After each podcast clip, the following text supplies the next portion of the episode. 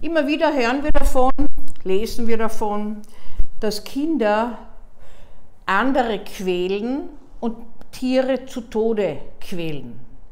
Das kommt auch schon vor bei sehr kleinen Kindern. Und das Erstaunliche dabei ist manchmal, dass diese Kinder wiederum kleine junge Tiere, die eigentlich noch so einen Schutz von der Natur haben und so ein Kindchenschema, wie das auch bei Säuglingen bei uns ist, die finden wir einfach putzig und schützenswürdig. Das hat die Natur schon so eingerichtet, dass man ihnen äh, eigentlich nichts antun kann, außer wenn man selbst keine differenzierte Wahrnehmung, Gefühlsbeteiligung dabei hat. Das ist dann kein Zufall und das erschreckt immer wieder, mit Recht muss man sagen, weil wenn zum Beispiel sieben, achtjährige Kinder ähm, ein kleines Entchen zu Tode quälen, indem sie es äh, steinigen, indem sie es äh, mit Messern bewerfen und so weiter, dann und, äh, übrigens äh, nicht nur junge, äh, nicht nur Knaben, sondern auch Mädchen, dann muss man innehalten, denn hier kommt eine Verrohung zutage, auch mit einem sadistisch neugierigen äh, Sichtweise. Ein wehrloses Tier, das eigentlich noch den Schutz der Natur hat und Liebesgefühle auslösen müsste in einem selber.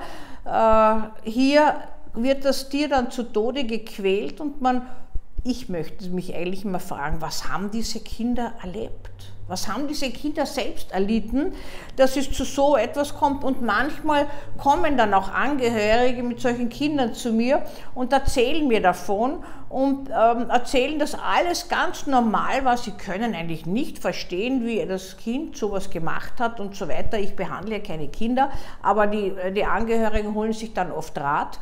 Und das, man muss dazu sagen, natürlich in einer Gruppe sind immer ein paar, die mitlaufen. Solche Aktionen werden im Kindesalter zwar auch, aber selten allein gemacht. Das ist meist eine Gruppe.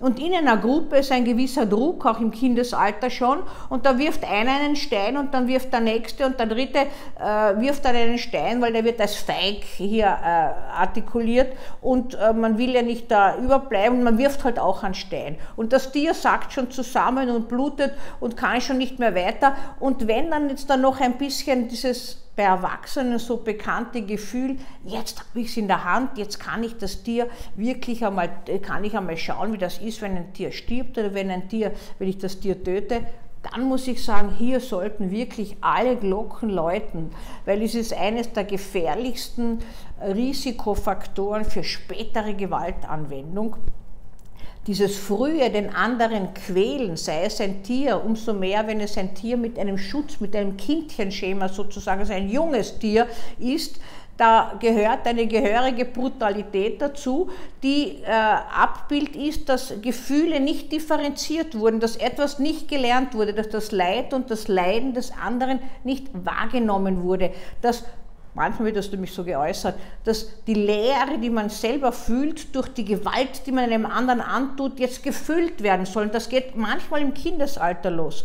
Also wenn man so schaut, äh, kann das immer wieder sein, dass manche dieser Kinder unglaublich brutal sind. Wir sehen das auch zum Beispiel beim, beim Quälen von anderen Kindern, wehrlosen anderen Kindern, die man so mobbt, dass sie manchmal gar nicht mehr weiter können im Leben. Und wir lesen immer wieder die traurige Bilanz. Wenn man so gar nicht mehr weiter kann, dann es gibt ja auch genügend Kindersuizide schon. Und ähm, es ist einfach äh, eine ohnmächtige Wut und Ausweglosigkeit.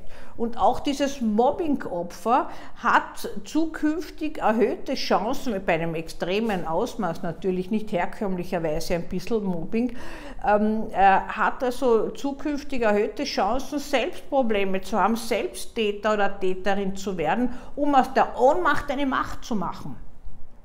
Also wenn Kinder sadistisch agieren mit Tierquälereien, sollten alle Alarmglocken läuten und diese Kinder sollten diese Impulse, äh, zum Beispiel in einer Spieltherapie oder sonst in irgendeiner Weise ausdrücken können. Denn sie sind in ihnen natürlich aufgestaut. Das sind spezielle Erfahrungen, die diese Kinder auch gemacht haben werden. So kommt man ja nicht auf die Welt. Das, das kann man ja nicht sagen, dass so äh, man auf die Welt kommt und dann äh, das einfach so selbstverständlich praktiziert wird. Also da hat es ein Defizit und dieses Defizit wird mit einer ganz hohen Aggressivität, mit einer sadistischen Gewalt an Wehrlosen ausgerückt und weitergegeben.